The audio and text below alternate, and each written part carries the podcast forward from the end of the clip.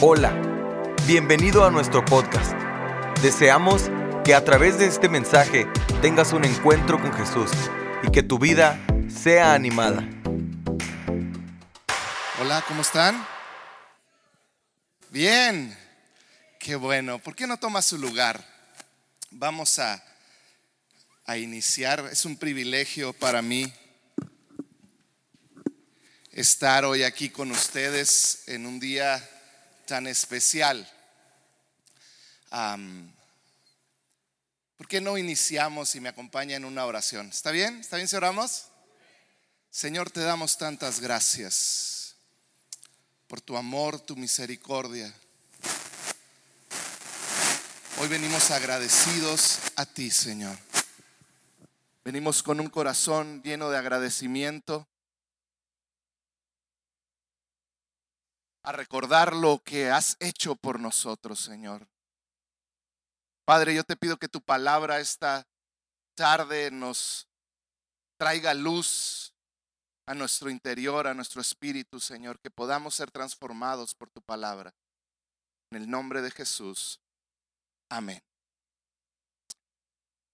Pues gracias, gracias por la oportunidad de estar aquí con ustedes. Gracias, pastor. Gracias por la confianza mi esposa y yo, que les manda un saludo, estamos trabajando en Ciudad Juárez, la Iglesia Amor y Verdad. Y para mí realmente es un privilegio poder estar aquí con ustedes. El pastor Luis ah, es un, un, mentor para mí en muchos, muchos aspectos. A él le debo que perdí 10 kilos, 12 kilos hace tres meses en 10 días. ¿Cómo ven? Si no crees que platicar con el pastor Luis puede cambiar tu vida, te lo aseguro que va a cambiar tu vida. También sufrí el dolor más fuerte que he sentido en mi vida durante 10 días seguidos. Gracias, Pastor Luis. Pero son procesos que Dios nos pasa y que Dios utilizó a Luis para salvarme, así lo veo yo, de, un proceso de enfermedad futuro que pudiera haber terminado hasta con el ministerio. Yo tengo en alta estima al pastor a pesar de que me hizo sufrir 10 días sin comer nada, absolutamente nada, tomar casi nada por una operación que me hicieron de la garganta, pero Dios es bueno. Cuando desperté, lo primero que hice fue probando, probando. Dije, no voy a hablar así ya. Entonces, gracias a Dios, tengo mi misma fea voz. Pero hoy te quiero hablar de algo que está muy cercano a mi corazón y que viniendo este día de acción de gracias, venía continuamente a mi mente. Desde muy pequeño, no sé a ti, pero a mí me enseñaron que la amabilidad y la gratitud son cosas bien importantes para navegar esta vida. Recuerdo cuando era niño, cuando comencé a ser adolescente, como que, no sé a ti, pero no me gustaba mucho saludar. Yo era una persona muy tímida y, llegar a un lugar y saludar y decir buenas tardes era algo que no me, se me daba muy bien. Yo prefería llegar agachado, irme a una esquinita y ahí quedarme. Y mis papás constantemente me decían, Jorge saluda, Jorge da gracias, Jorge sonríe, Jorge despídete. ¿Cuántos tuvieron unos papás así? Ya les traje memorias del pasado. Porque de alguna manera es algo que nos enseñan. Ahora que soy papá, adivinen qué hago con mis hijos. Oh, saluda cuando llegues. Da gracias cuando te den algo. Sonríe, por favor. Despídete. Es lo mismo. Yo estoy educando a mis hijos a que ellos tengan este mismo ah, manera de involucrarse en la vida de los demás. ¿Por qué? Porque yo he aprendido que estas acciones te abren las puertas. El ser agradecido, el ser amable, el sonreír, te abre las puertas donde quiera que tú vas. Si tú quieres sembrar algo bueno en tus hijos, enséñales a ser agradecidos, a sonreír, a saludar, a despedirse. ¿Por qué? Porque esto en un futuro les va a abrir puertas. Les va a abrir puertas. Esta es una celebración, el Día de Acción de Gracias, que yo como mexicano que no vivo en Estados Unidos he, he tratado de adoptar en mi casa porque se me hace la mejor celebración. No tiene nada que ver con comprar regalos, no tiene nada que ver con gastar dinero, tiene que ver con agradecerle a Dios en familia lo mucho que Él nos ha dado. Hoy quiero abrirte un poco el panorama de lo que la Biblia y Jesús mismo habla acerca del dar gracias. Me encanta la traducción, acción de gracias. ¿Qué quiere decir? Que con un acto, con algo que tú haces, vas a dar gracias. Con algo que tú haces, tú vas a dar gracias. Y quizá esto va más allá de mis palabras. No quizá. Hoy te quiero decir, el dar gracias va más allá de nuestras palabras, implica nuestros actos, implica nuestras actitudes, implica todo lo que somos, el ser agradecidos con Dios. El reto más grande que tenemos como cristianos es no ser agradecidos en una fecha, sino todo el año poder ser agradecido a Dios, darle las gracias por lo que Él ha hecho por nosotros, por lo que tenemos en Él. Ser agradecido te abre las puertas. Ser agradecido te abre las puertas. Quiero que veamos un versículo que siempre que se habla de dar gracias se habla de esto. Habla de diez leprosos. Y yo creo tú vas a reconocer estos versículos. Están en Lucas 17, versículo 11 al 19. Dice así, un día siguiendo su viaje a Jerusalén, Jesús pasaba por Samaria y Galilea. Cuando estaba por entrar en un pueblo, salieron a su encuentro diez hombres enfermos de lepra. Como se habían quedado a cierta distancia, gritaron, Jesús, Maestro, ten compasión de nosotros. Al verlos, les dijo, vayan a presentarse a los sacerdotes. Resultó que mientras iban de camino quedaron limpios. Uno de ellos al verse ya sano regresó alabando a Dios a grandes voces. Cayó rostro en tierra a los pies de Jesús y le dio las gracias, no obstante que era samaritano. Jesús después habló y dijo, ¿acaso no quedaron limpios los diez? Preguntó Jesús, ¿dónde están los otros nueve? No hubo ninguno que regresara a dar gloria a Dios excepto tú, excepto este extranjero. Y estas palabras me encantan. Levántate y vete, le dijo al hombre. Tu fe te ha sanado. La otra versión dice, tu fe te ha salvado. Ser agradecido te abre puertas. Ser agradecido te abre puertas. Hoy te quiero hablar de algunas cosas que produce el agradecimiento. Y te quiero hablar de un camino que podemos ver en esta historia, de cómo y qué es lo que hace el agradecimiento y de dónde nace el agradecimiento. Lo primero que te quiero hablar, punto número uno, es que la adoración expresa tu agradecimiento. El agradecimiento no es algo que tú dices, mm, estoy agradecido. La adoración te obliga a expresar y la manera de expresar agradecimiento a Dios se da por medio de la adoración. La adoración no es otra cosa que una expresión de agradecimiento por algo que recibiste. Tú reconoces que recibiste algo de Dios y la expresión automática de agradecimiento es adoración. Es adoración. La adoración es una expresión de agradecimiento por algo que recibiste. Tú recibes algo de Dios, expresas gratitud, reconoces su amor en tu vida, lo expresas esa gratitud en adoración. Adoración, palabras de amor, en el dar, como ahorita lo mencionaba el pastor, son expresiones de agradecimiento que todo implica adoración. Y muchos pueden decir, porque no sé si te ha pasado, pero en una ocasión, uno de mis hijos, en una Navidad, le compré varios regalos. Y estaba chiquitito, tenía cinco años, abrió el primero y, de esos que nomás lo ven y luego lo avientan porque hay otro. ¿Les ha pasado? Y luego de repente abre el otro y lo avienta porque viene otro. Y después de que abrió cuatro regalos, voltea y me dice, ¿ya no hay más? Y una tristeza invadió mi corazón. Porque a pesar de que él reconocía que había recibido mucho, más de lo que comúnmente recibe, no salió de él una expresión de agradecimiento.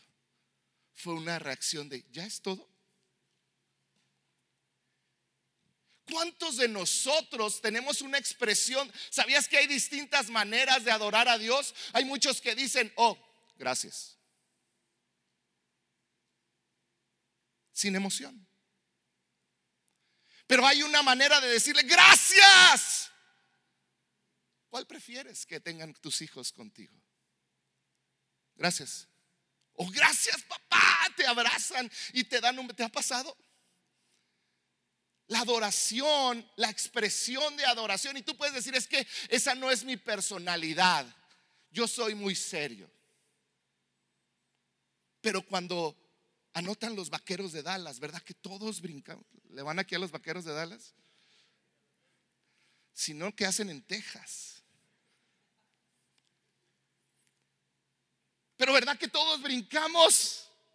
La semana pasada con el gol de campo estaba predicando y viendo el juego. No, no es cierto. Este hombre regresó gritando, dándole alabanzas a Dios. ¿Por qué?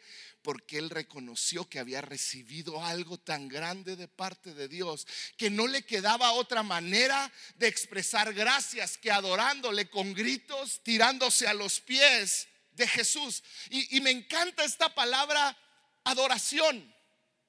Porque yo te quiero hablar de 11 diferentes palabras hebreas que se utilizan. Bien rápido, te voy a mencionar siete que son las principales. 11 palabras hebreas, bueno, siete vamos a ver hoy, que, que se escribieron en la Biblia que querían decir adoración. La primera es Todá, ahí va a aparecer.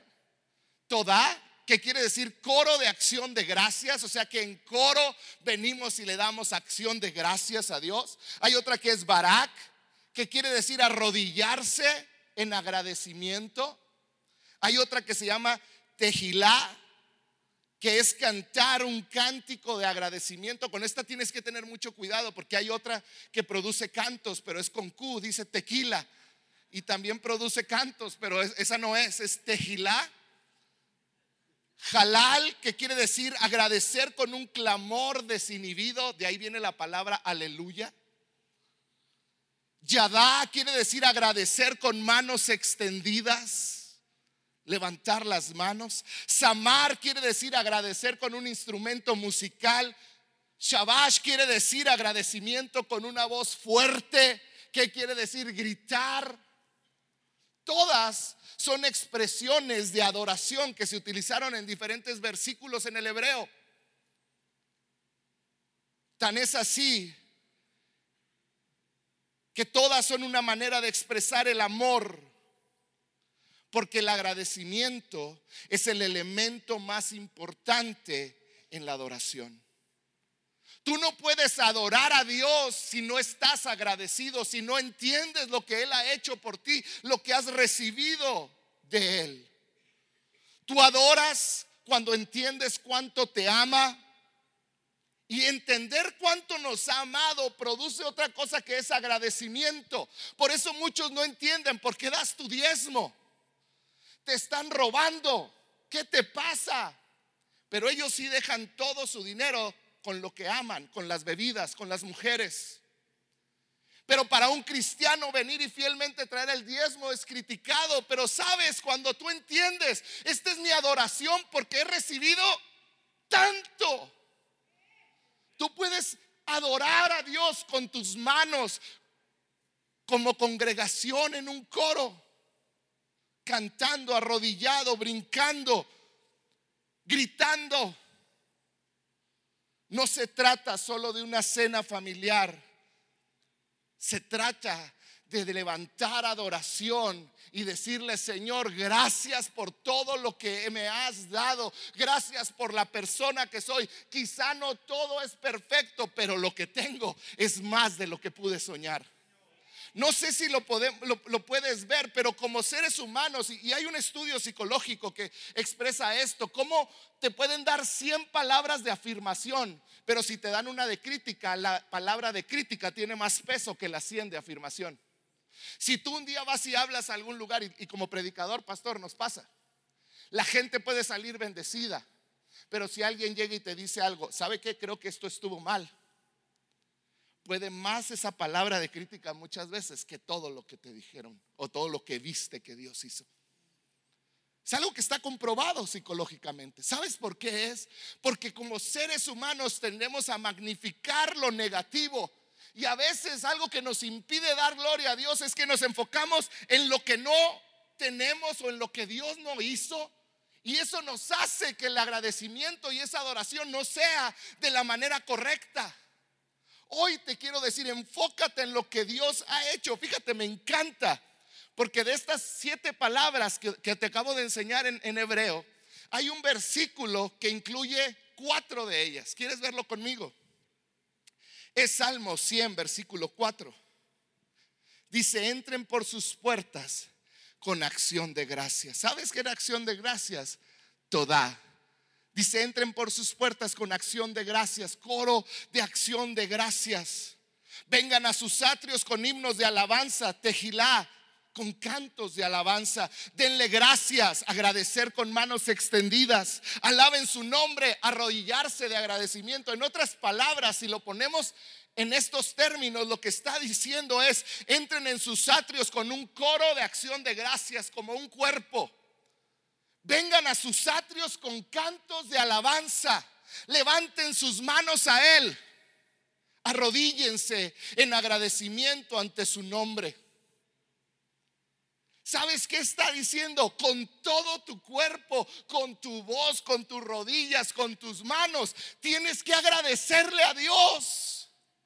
Cuando vienes ante su presencia, Todas estas son expresiones de agradecimiento. Levantar mis manos, cantar como cuerpo, cantar tú solo, arrodillarte.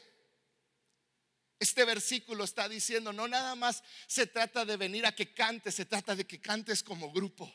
Se trata de que me traigas cantos que traen alegría a mi corazón. Se trata que levantes tus manos en señal de rendición. Se trata de que te arrodilles adoración. Yo vengo de, iglesia en la ciudad de Chihuahua que era más conservadora. Y me acuerdo la primera vez cuando era un adolescente de no, bueno, ya era un joven de 17 años, asistí a un congreso que era en Ciudad Juárez en Mino Nuevo que se llamaba Visión Juvenil. ¿Cuántos han oído hablar de Visión Juvenil? Pues allá hace muchos años llegué a ir a, Visión Juvenil la primera vez y me acuerdo que iba con un grupo de la iglesia de Chihuahua. Es de más decirte que danzar no estaba bien. Y me acuerdo que en aquel ambiente estaba Marcos Witt tocando y, eh, y, empiezan todos a brincar y los estaba, Nati ya estaba grande, ya era un señor ahí. Crecimos juntos Nati y yo, pero este, él se ve más, más grande porque lo corrieron sin aceite. Ah, pero me acuerdo que estaban, no sé si te acuerdas aquellos años, Nati, donde todos brincaban con Marcos Witt y era una alegría. Y yo me acuerdo que estaba en la línea con todos los que estaban conmigo. Y todos veníamos así, y todos queríamos danzar, pero nadie danzaba. Y luego de repente uno de ellos empieza a danzar y, lo empiezo a ver que le cambia hasta el rostro y empieza, y empieza, está brinque y brinque y bien contento. Y yo me le quedaba viendo así. No les voy a decir lo que pensaba. Se termina y lo hago para un lado. Le digo, ven acá Eloy, se llamaba Eloy.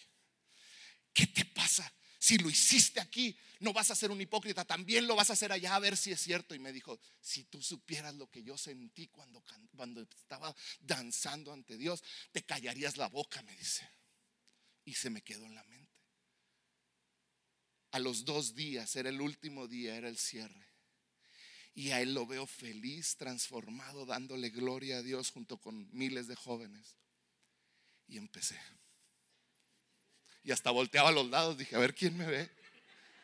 Y empecé a bailar y experimenté lo que era darle gloria a Dios con mi cuerpo. Pude levantar mis manos y no hubo noche más alegre que esa noche. Estar agradecido se expresa con adoración a tu Dios. Número uno. Ahora, yo quiero que te quiero llevar en un viaje donde el agradecimiento produjo adoración, pero antes de ese agradecimiento, ¿qué fue lo, que, lo que trajo ese corazón agradecido a este hombre? Porque hubo algo que creó agradecimiento en el corazón. Dice uno de ellos, versículo 15, al verse ya sano, di conmigo ya sano regresó alabando a Dios a grandes voces. Los milagros producen agradecimiento. Di conmigo, milagros producen agradecimiento. Este hombre cuando vio el milagro en su cuerpo, regresó alabando a Dios. Yo no puedo imaginar que yo llegue y me pare enfrente del pastor y le diga, Pastor Alba, gracias. Y el pastor le va a decir, ¿por qué? Por el regalo que me va a dar en Navidad. Me va a dar el pastor a decir, este, que se fumó, ¿verdad? ¿Sabes por qué? Porque nadie da agradecimiento hasta que recibe algo, ¿no es cierto? Este hombre cuando vio que recibió un milagro, en agradecimiento, adoró a Dios. ¿Sí me explico cómo va, va, va desarrollándose? Cuando estás consciente que recibiste un regalo, das gracias. Por ahí hay una que dice adoración y milagros. ¿No? Ok, está bien. Cuando estás consciente que recibiste un regalo, das gracias. Y dice aquí, regresó Ahí está, gritando alabanzas y luego dice que cayó en tierra a los pies de Jesús. ¿Se te hace un poco exagerada su reacción? Pero sabes, él recibió un milagro que produjo agradecimiento, que dio a luz adoración. Y tú puedes decir, ay, es que qué exagerado, ¿por qué tiene que llegar gritando? ¿Por qué tuvo que llegar, ah, Jesús? ¿Por qué? O sea, pudiera haber llegado, Señor, muchas gracias. Pero él llegó gritando. Yo quiero expresarte lo que este hombre era, lo que eran los leprosos. La lepra era una enfermedad autoinmune. ¿Qué quiere decir? Que se empezaba tu piel a comer tu propia piel. Es como diferente, pero la artritis lo que hace, lo que han encontrado es que tu cerebro manda señales a las coyunturas diciendo hay algo mal. Entonces ellas mismas empiezan a atacarse. Mi madre tiene artritis y lo que le hacen es le inyectan, le ponen una inyección que le baja las defensas a cero y entonces su cuerpo deja de autodestruirse. Y eso ha sido increíble para ella. Pues resulta que esta la lepra era lo mismo, pero en la piel, la piel se empezaba a comer a la misma piel y comenzaba por las, las, las uñas, los dedos de las manos, de los pies, las extremidades. Si tenías lepra, te aislaban. Vivías en una colonia de leprosos a la afuera de la ciudad. ¿Qué quiere decir? Que eras un miembro que no podía ser productivo. Quiere decir que no podías estar con tu esposa o con tus hijos, no podrías abrazar a tu esposa, no pudieras acostar a tus hijos, no pudieras enviarlos al colegio. Ellos estaban apartados, apartados. Si alguien se acercaba a ellos y tú eras un leproso, tenías que cuando lo veías acercarse tú mismo gritar, inmundo, para que ellos se detuvieran y dijeron, no me puedo acercar a aquel porque está leproso. Imagínate, era una enfermedad que no solo les consumía la piel, sino que les consumía el alma y las emociones. Les consumía las emociones porque no podían estar con los que amaban. Les, les, consumía el alma porque ellos mismos tenían que gritar inmundo, soy un rechazado, soy alguien que no merece que se acerquen a Él, que nadie se puede acercar a mí. Destruía su piel, su esperanza y su humanidad. Era tan terrible esta enfermedad en aquella época que en 1950 un, doctor hizo un estudio acerca de la lepra.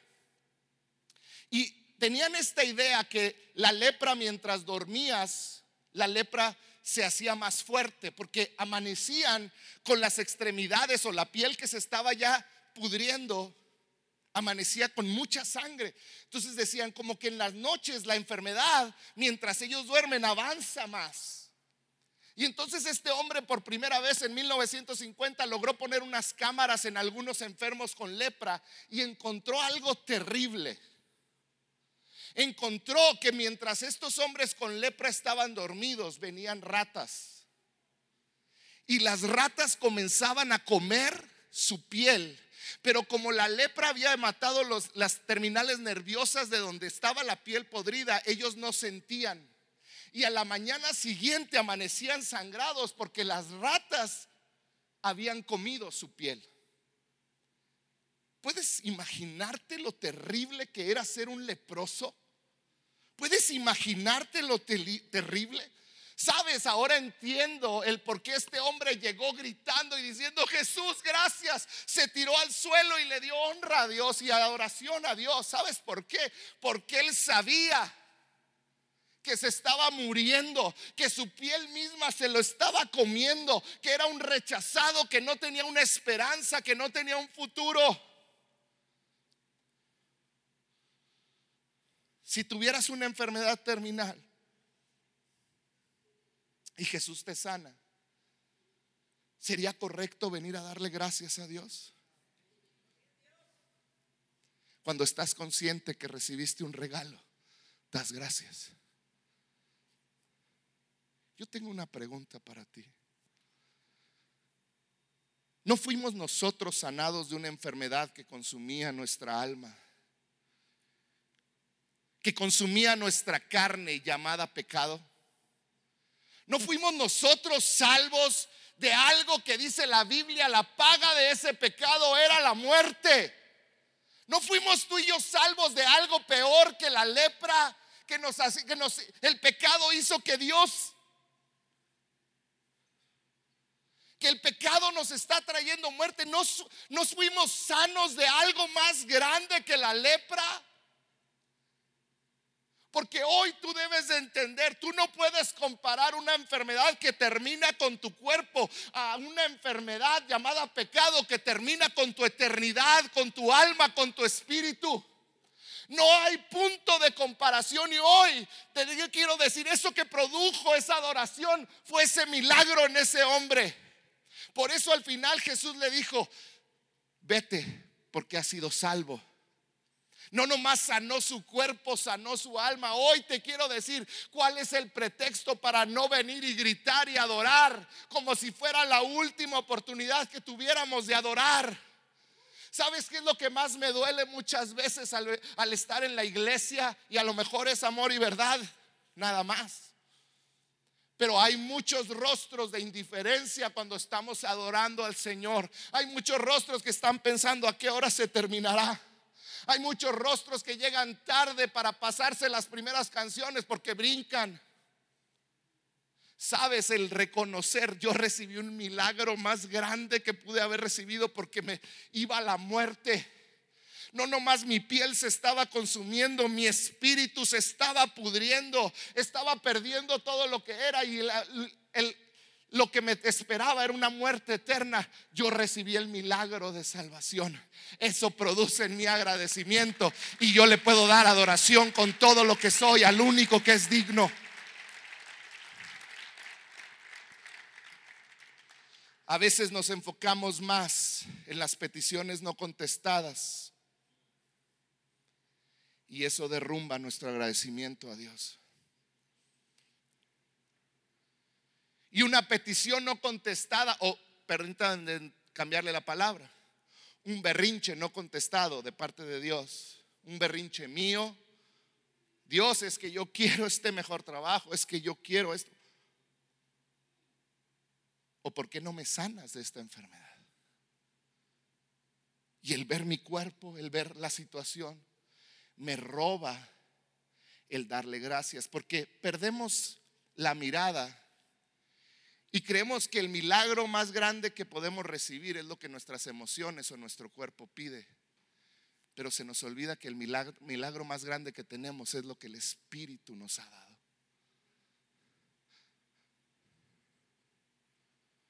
La salvación, el perdón de pecados. Adoración expresa agradecimiento. Agradecimiento viene de recibir un regalo que no merecías. Pero ahora vamos más atrás. ¿Qué es lo que produce ese milagro? Porque hubo algo que produjo ese milagro. Y lo que nos lleva al tercer punto y último es obediencia produce milagros. Si nos regresamos un poquito en la historia, vemos en el versículo 14, al verlos, fíjate lo que Jesús les dijo. Les dijo, vayan a presentarse a los sacerdotes.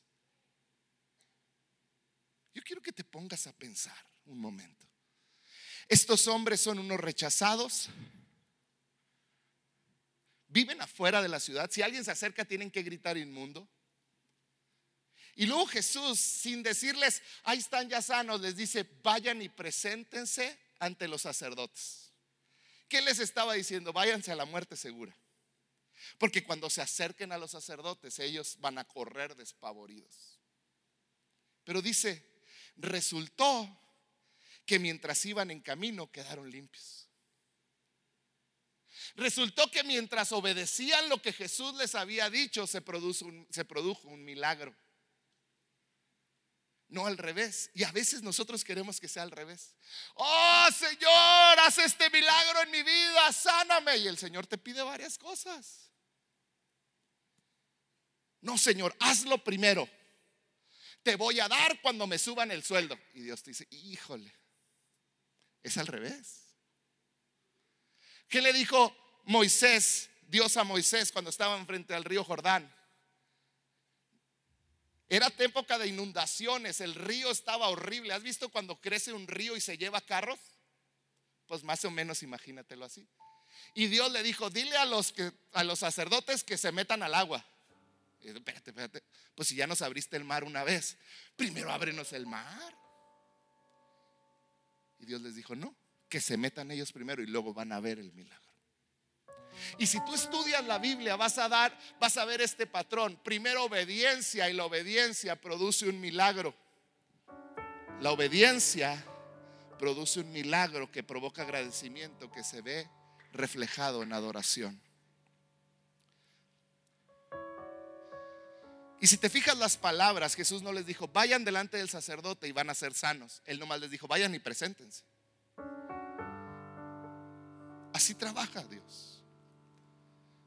En nuestra vida cristiana hay situaciones que no soltamos, que no permiten que el milagro de Dios llegue a nuestra vida. Situaciones como amargura, situaciones como falta de perdón, situaciones como indiferencia, como rencores guardados.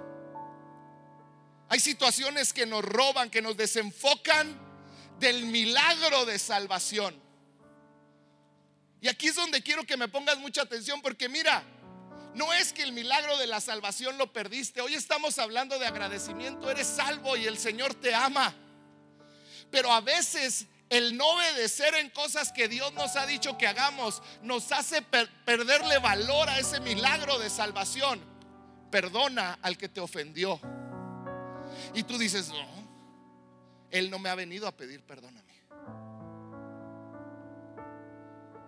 Y esa falta de obediencia hace que perdamos el enfoque del milagro de Jesús en mi vida. Y entonces mi agradecimiento es, eh, es una fecha que festejo la tercera semana de noviembre y no mi estilo de vida. ¿Por qué? Porque estoy enfocado en que no obedecía a Dios. Entonces pierdo el enfoque de todo lo que Él hizo por mí. Y entonces mi adoración es mediocre. ¿Sí entendemos?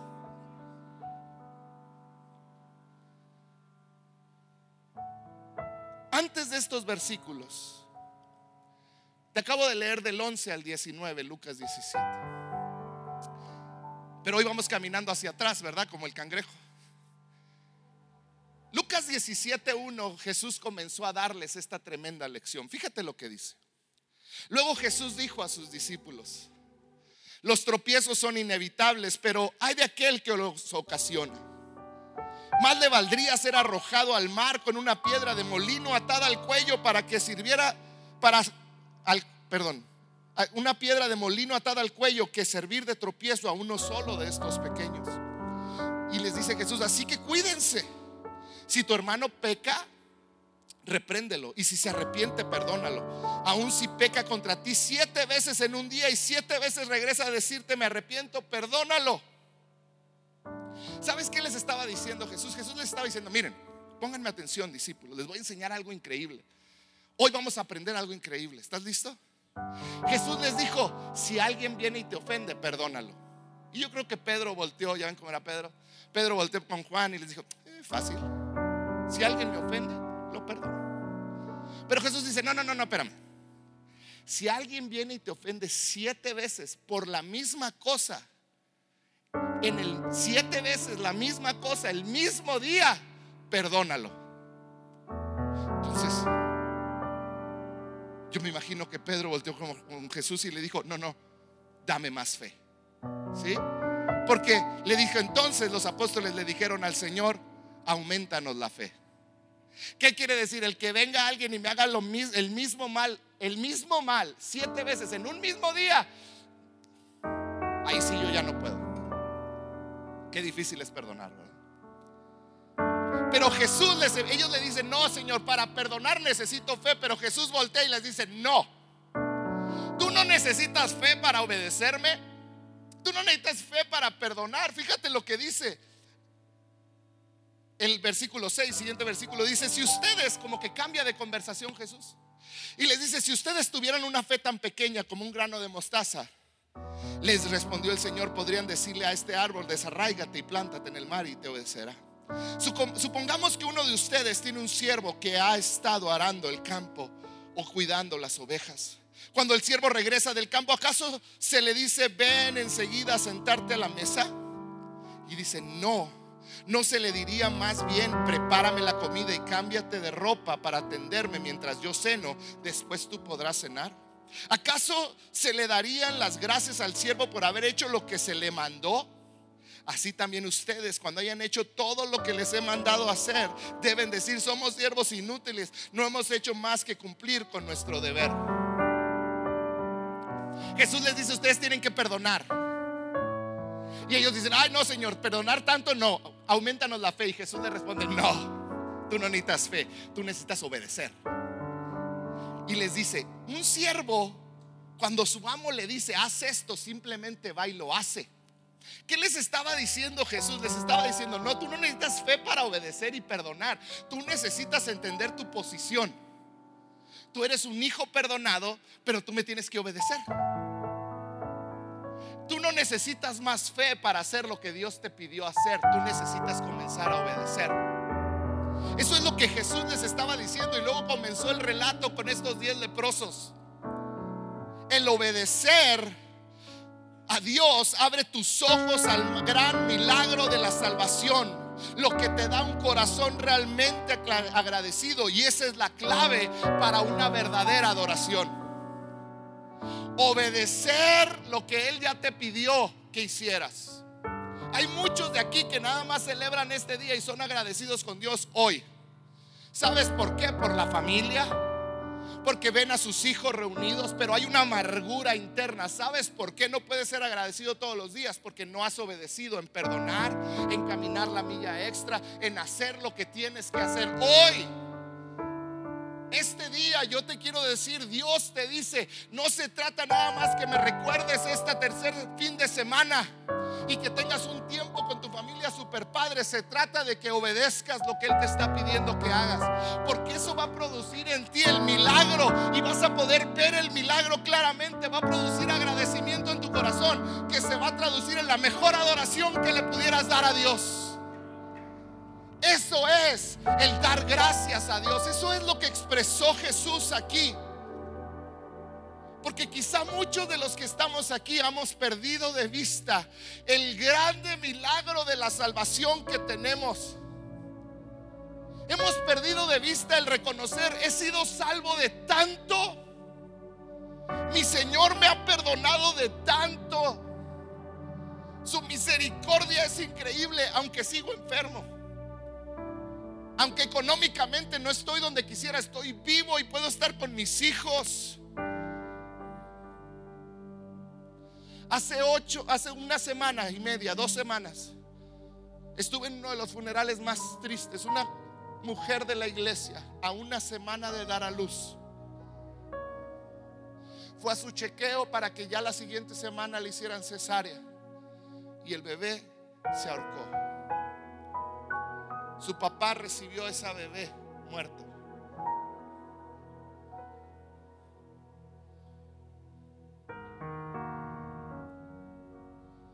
Ni aún situaciones como esa me impiden ver el milagro de salvación que hay sobre la vida de esa pareja. Y a pesar de una cosa tan difícil, ellos hoy pueden dar agradecimiento a Dios y levantar adoración a Dios, porque eso está en obedecer y decir, Señor, tú diste, tú quitaste. ¿Qué son esas áreas de tu vida que te hacen perder de vista el milagro tan grande de salvación que hay sobre tu vida? ¿Qué son esas situaciones que le has dado un valor superior a lo que hizo Jesús por ti, que es salvarte de la muerte eterna? Sabes, pudieras perder todo, aún la vida, pero con Él lo tienes todo. ¿Por qué? Porque hay una eternidad que disfrutar con Él. ¿Qué es eso que te quita la vista de ese milagro? Hoy te quiero decir, necesitas ir a perdonar, ve y perdona. Necesitas ir a soltar esa amargura con alguien que amas y te lastimó. Ve y suéltala. Pero no te pierdas el milagro de valorar el milagro de salvación que hay sobre tu vida. Porque entonces vas a experimentar el agradecimiento más profundo que se va a traducir en una adoración profunda. Hoy te invito a obedecer. Que esa obediencia te permita ver el milagro de tu salvación y todo lo que Dios ha hecho por ti. Que esa revelación de su salvación produzca en ti agradecimiento y que puedas expresarlo en agradecimiento a Jesús en adoración. ¿Por qué no cierras tus ojos?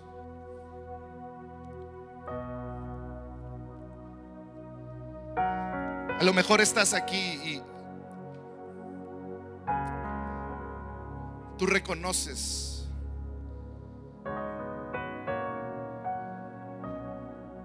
que quizá por los problemas, las situaciones no resueltas, por peticiones quizá no contestadas, por heridas de a lo mejor de gente que amabas, todo eso ha causado que tú dejes de valorar el milagro de tu salvación. Hoy el llamado de Dios para tu vida es obedece. Y el primer paso de obediencia no es otro que entregarle tu vida a Cristo. Porque para que tú puedas experimentar lo que es estar agradecido en una manera fuera de este mundo es cuando tú entiendes que Jesucristo te perdonó y ahora mora en ti. Y eso lo obtienes al entregarle tu vida a Jesús. Así que si tú estás aquí, nunca le has entregado tu vida a Jesucristo. Y tú hoy reconoces que le necesitas. Yo quiero orar por ti ahí donde estás. Si tú hoy quieres aceptar a Jesucristo en tu corazón, yo te voy a pedir que ahí donde estás levantes en alto tu mano. Me gustaría hacer una oración contigo. Gracias, puedo ver sus manos. Gracias. Gracias, puedo ver sus manos. Gracias. Gracias. Ahí donde estás, dile, Señor, ahí en tus propias palabras, dile, Señor, reconozco mi necedad. Reconozco que me he equivocado. Hoy te pido perdón. Sé el Señor de mi vida. Deseamos que Dios haya hablado a tu vida de una forma especial. Si deseas saber más sobre este ministerio, visita nuestra página www.canticonuevo.tv y nuestras redes sociales Cántico Nuevo EP. Y recuerda, tus mejores días están por venir.